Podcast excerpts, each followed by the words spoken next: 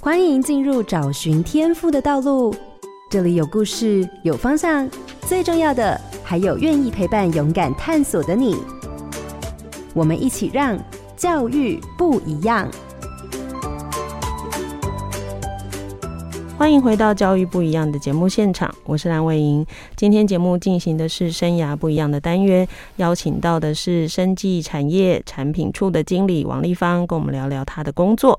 那我们刚刚呃在之前的节目已经谈了很多关于她所做的事情，但我想应该回到这个工作的现实面或真实面哈，因为每一份工作都不会只有这么亮丽的部分，一定还有辛苦的部分。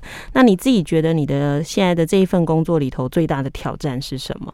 其实最大的挑战真的是节奏很快，因为毕竟生技产业啊，现在真的是发展很快，所以怎么样在稳定当中要求创新是一件很有挑战的事情。有点像一开始保养品的状况一样，可能今天玻尿酸这个成分热门起来了，别人就会开始问你说：“诶，为什么你这一瓶里面没有玻尿酸？”等到你真的开发出一个产品，比方说玻尿酸精华液，那别人就会开始问说：“诶，为什么别家它添加两 percent，你只有添加一 percent？” 所以其实它的产业变动是很快速的。那我相信任何一个产业、任何一家公司都不希望自己的产品只是 me too 的商品，所以你要怎么样去取得先机？然后我觉得是现在这个产业还有这个工作最大的挑战跟困难，嗯，就是在快速的节奏中还要创新，其实有点难哦，因为你知道光应付很快速的节奏，你就要很专注了，然后你还要拨空去想还能做什么，对对。那当然你刚刚说了，因为事实上研发不在你嘛，哈，研发的工作其实是由其他人处理的，你其实负责产品销售，所以那个创新当然应该不是指销售方法，对吧？哈，也不是指广告的噱头，应该讲的是整个公司可以怎么样做创新。好，这就回到一个，既然它节奏又这么快，又必须不断的创新，因为它必须要面对同业的一个很大的竞争。你会觉得你自己的工作是很高压的工作吗？嗯，坦白说，我觉得压力还蛮大的。嗯，对，因为就是你每天要吸收很多，就如同伟莹老师刚好提到的，或许研发不在我，但是比方说我们要看到一些市场新的讯息要带回来，那要做很多的沟通跟讨论，这个是第一点。那或者是每一次公司在会议的时候，我们要同步去看公司现在有什么新的技术或者是新的研发，我们要怎么样来跟市场做一个 mapping。所以其实我们很多时候都是不断的在做组织归纳跟整合的工作。嗯。应该这样说，因为它是一个高竞争的工作，然后当然在其中，因为它就是很清楚的是，你东西再好卖不掉，它就是不能变现嘛。对，对于这种一般的所谓的销售的行业里头，那只要没有办法变现，其实就什么都没有用嘛。对。那可是你看哦，以你的工作，它你你几乎是已经是最后一个点了，嗯，前面有一大堆要累积的。那当然压力在你身上的时候，它会回到一个是有可能不是因为你造成的。嗯，它很有可能是其他部门的部分造成的。那面对这种，你可能不是因为你个人以至于工作无法完成，它很可能是其他的同仁们或其他部门所造成，最后会 汇集到你这里的时候，最后的压力点在你那。那这怎么办呢？因为他又不是学校或者是老师会突然主持公道，就说不要吵架了。好，老板应该通常会说不管，你们要自己解决。那你自己怎么办？怎么去面对跟调试这种事情？那很可能是其他部门呢、这节目是可以说实话的吗？嗯，可以。我们 我们没有办法一直消音，这样子整集都会一直哔哔哔这样。我觉得，嗯，面对压力，第一个我们必须要承受就是负面的情绪，所以我必须坦白说，其实我真的负面到不行的时候。我真的会小酌一杯，是怡情，怡情是一杯吗？哎，怡情，有时候不小心一罐，要 怡情放松心情，这个很重要。我觉得要先处理掉自己负面的情绪，才有办法做好的沟通。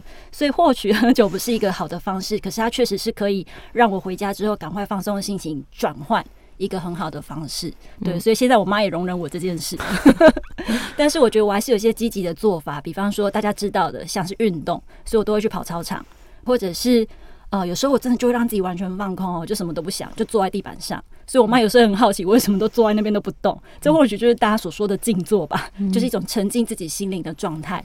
那还有一种就是我觉得蛮有用的，也很有帮助的，就是找前辈，或者是呃，你觉得你信任或者是尊重的人，你可以跟他聊一聊。所以我觉得在面对很多的高压状态的时候，第一个是你的负面情绪，还有你的压力，一定要尽快的把它排解掉，这样你才可以有办法把问题看清楚。然后不管是做沟通，或者是执行下一步，是一件非常重要的事情。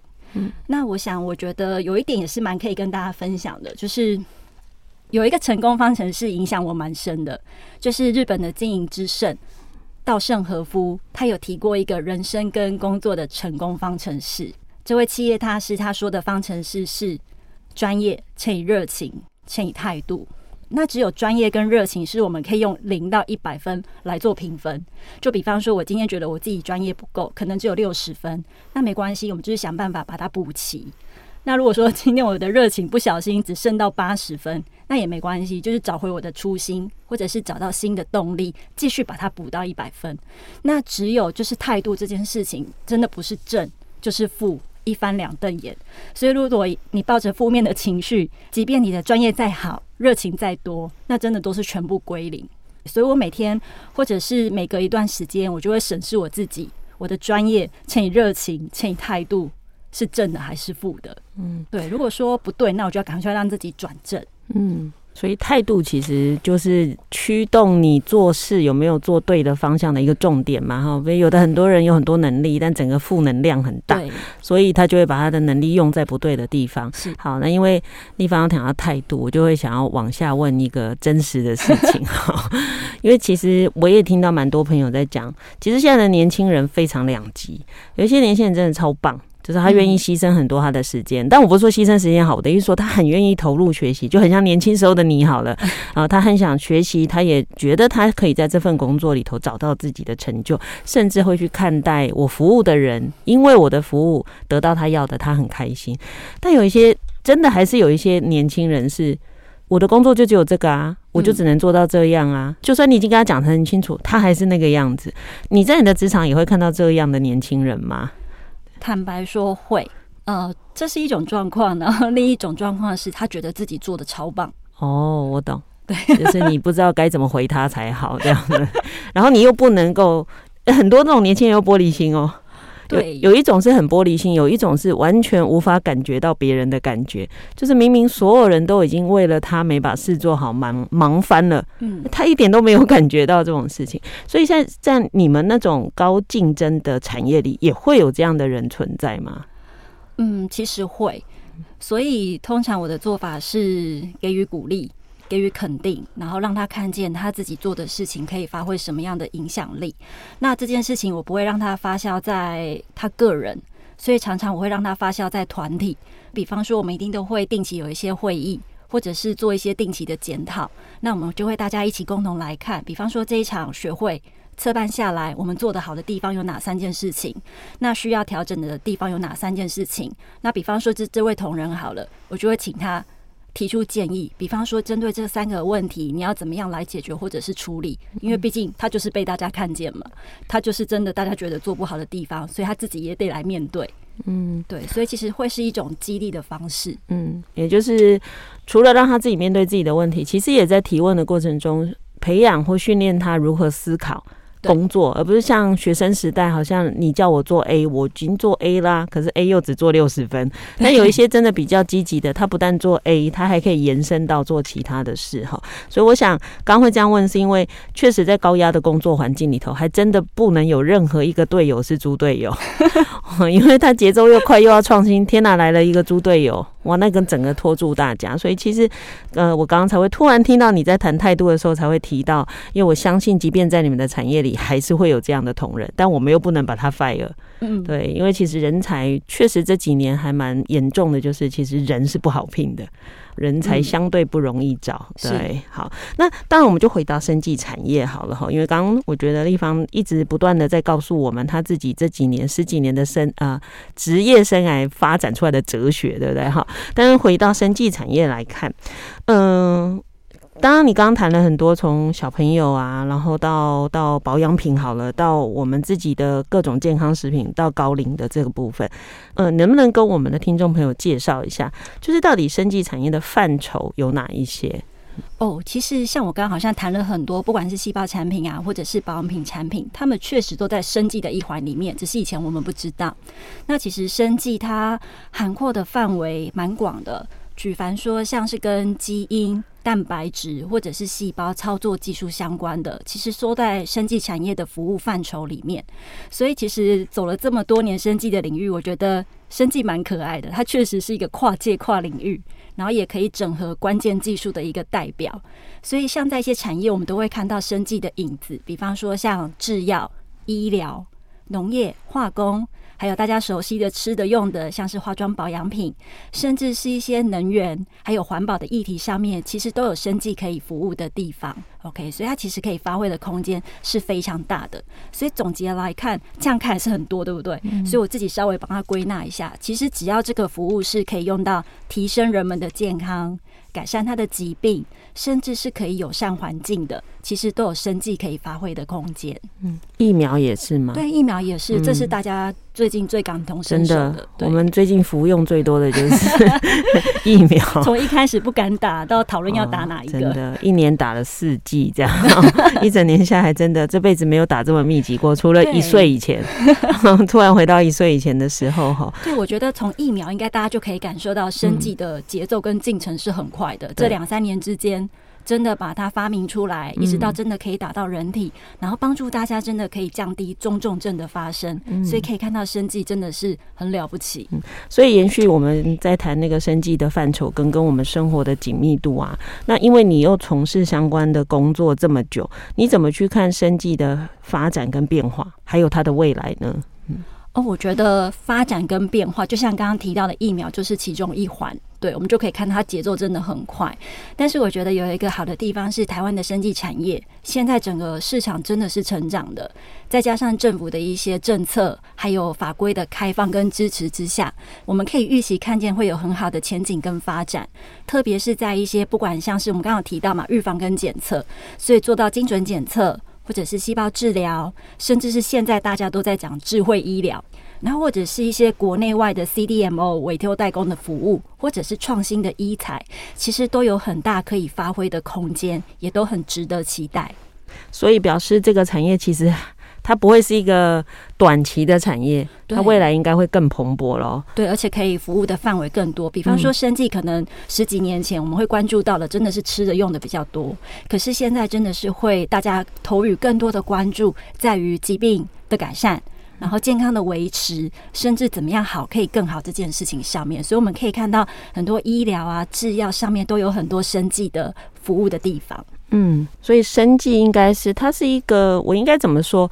因为如果有一个人他每天还是放任自己不开心，然后也都不运动啊，吃东西都乱吃，然后他跟你说我有吃很多保养品，这些东西很厉害，这样 OK 吗？因为我发现很多人他会觉得这很安心又很偷懒，哦，对，这是一个很便利的方式嘛。但是就即便你在这个行业，当然也希望他多买一点，但是这不应该是我们过度依赖生技产业的方式吧？对，所以我觉得很多时候光靠我们生技业者不够，所以为什么很多时候我们需要医护同仁的支援？比方说，像我们提供的这些产品，它最终只是一个辅助，或者是一个改善。当有疾病的时候，或者是当我们整体的状况是好的时候，它可以做到一个维持跟保养。但是这些讯息怎么样做到一个联动，不是单一的改善，就透过一些专业的，比方说是医生啊，来帮我们讲解一些正确的喂教。然后这些东西呢，大家都贯穿了之后，才会发现，哎，其实这个东西加上去之后，对我会更有帮助。所以它绝对不是靠单一的产品可以维持住我们想要的健康。嗯，意思就是说，他把东西卖给你，不是只是为了拿到你的钱。对，他可能还会跟你说，不对不对，你用错时候了，你用错地方，哎，你没有怎样，这样也是没有用的，对不对？哈，这有点像是你东西还是要用对。所以其实像刚刚丽芳就有讲到说，哎，比如说医生可能要来跟大家讲这件事怎么用，或者是。你不只有卖产品，你还卖观念，对不对？还卖一种习惯，所以会有那个医生来讲，你应该要怎么思考这件事情。因为我会这样问，是因为最近看到立方开始在。这叫什么直播节目吗？你应该可以这样讲吗？我有这我会这样问是，这也很奇怪，因为他是卖产品的。可是我最近发现他还要制作直播节目哈，所以这个是你所谓的紧凑工作中还要维持创新的部分吗？那这个直播是你自己想直播，还是因为公司提出来的？那个其实就是当公司发现，哎，现在年轻人都在看直播，那直播相对的它的收看率效果是好的，那我们一定也要跟上这个脚步，所以才会来做直播这件事情。但是大家不会想看生技公司的产品在上面直播，说自己的产品有多好棒棒，所以我们需要一些专业的资源，就像老师刚刚提到的，很重要的一个观念的建立。对，特别是有跟医疗跟疾病相关的时候，更需要医生来告诉大家正确的概念。所以通常我们就是会跟医生沟通。那当然，医生的理念也要够契合，他够认同这件事情。比方说像细胞治疗好了，很多人都还不知道它可以用来改善你的关节疼痛，或者是治疗伤口。当在不知道的时候，大家就开始乱找讯息，那可能就会买到错误的商品。所以我们必必须要在卖的是，不管是观念、产品，还有后续的服务。对，所以是在这样的观念建立之下，才会应该说在公司的支持之下，开始做了一系列的，不管是直播，然后或者是医师影片的拍摄。那当然，这个就是要开始去跟。医生对好，哎、我们这次的主题要讲什么？比方说，现在国人很担心退化性关节炎，那哪一些族群要特别的注意？就会制作一些相关的影片，短短的，让我们的民众可以更快的吸收到这些知识。所以，你最近应该又开始在学，到底应该要怎么制作节目？所以我看了蛮多七七老大的，怎么样让大家可以更喜欢？哦、那那你的团队要有很会想梗的才可以，因为他一阵子就要有效果，还要有 slogan 出来的。对，我觉得这个老师有问到一个问题，就像做影片，坦白说我不会，但是我就只能去开始去看，哎、欸，为什么这支影片它吸引到我？对，比方说，当然，七七老大说话很好笑之外，他的节目是怎么构成的？他怎么去找他的主题？怎么样去设定他的 TA？然后讲到他们的痛点，又让他们觉得啊，对这件事情我要分享给我的朋友。对，所以其实我看影片是在学习这件事情。那当然看七七老大不够，所以我还是要去看很多相关的科别的医生，他们自己有在拍摄影片的。因为毕竟娱乐类跟医疗类还是不同，所以那时候我在做的事情是我希望可以达到。大家想看，说我要娱乐的效果，可是我又要带出医生的专业，嗯，所以基于此，就是找了很多影片的素材，在做融合。嗯，好，我我要澄清，七七老大也是有他的专业啦。不过哈，你这样说，我就说真的，因为其实蛮多老师的朋友们其实都有看。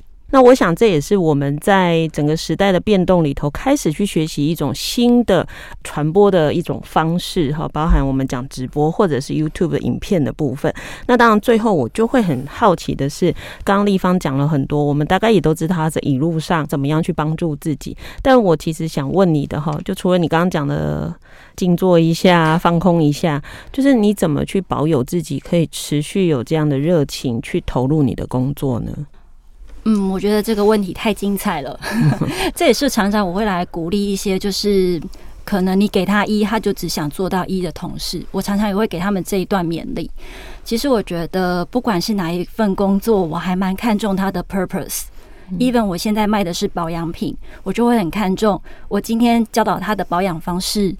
然后我改善了他的问题，他到底知不知道问题点在哪里？然后怎么使用这个商品？一直到最后，他告诉我说：“诶，雪莉，我的皮肤真的改善了。”他的那种开心的样子，真的是我很喜欢的，真的帮助到他照顾皮肤的健康。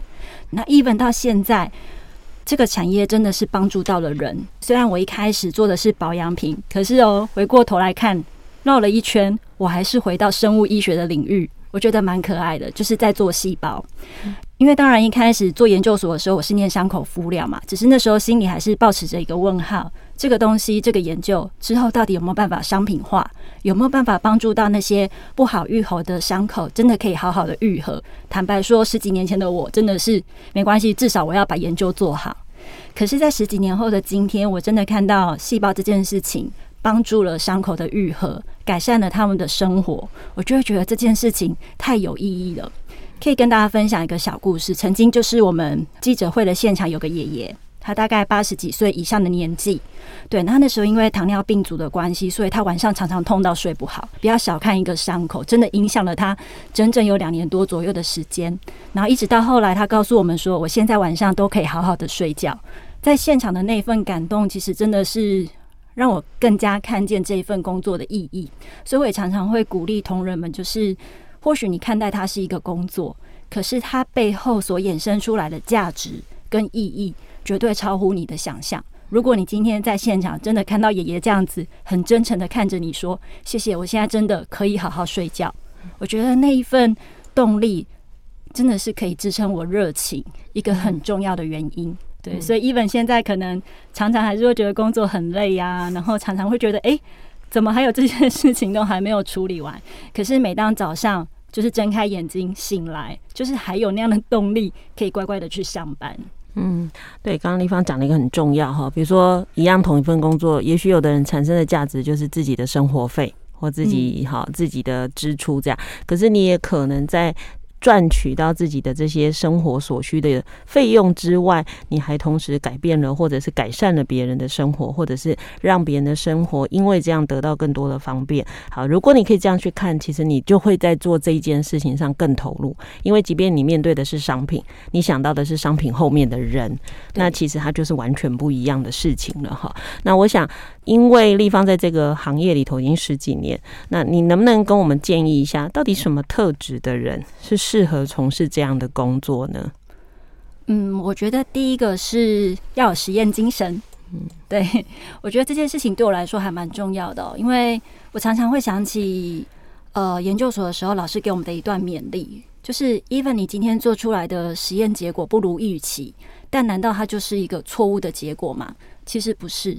所以我觉得这件事情是应用在我的工作上面，这个实验精神让我可以更加的来面对挫折，或者是每一个困难跟挑战。所以我觉得这样子的工作性质其实真的蛮需要实验精神的，就是错了不要害怕，发现问题、改善问题跟找到问题，然后去解决它，就可以继续往前。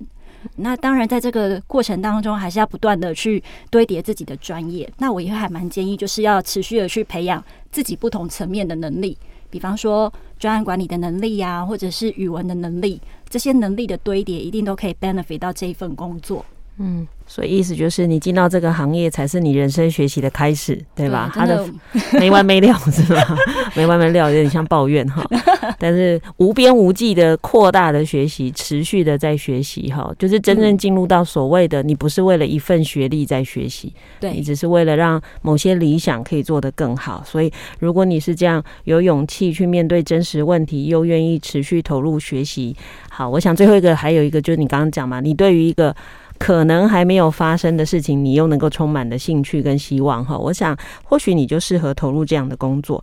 那最后当然谈到的是，那你对你自己未来的想象呢？虽然我们你刚刚一开始就说你不知道你自己要做什么 好，但是走到今天这样，你怎么去想象自己未来有可能的发展，还能够往哪里去呢？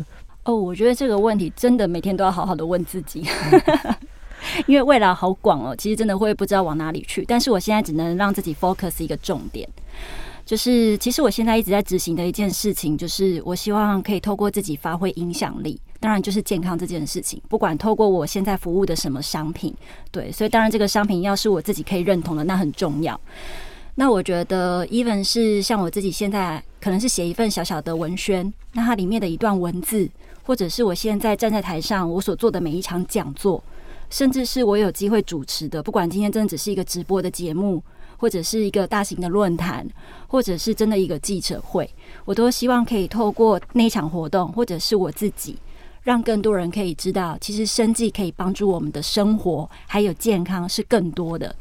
当然，我们说长生不老真的很夸张，但是每个人一定都会面临老化。就像二十年后的我，也没有办法想象，哎、我就要六十岁了，就很可怕。那有没有办法让我六十岁活出自己想要的样子，或者是在这样变老的过程里面，活出自己想要的健康或者是优雅？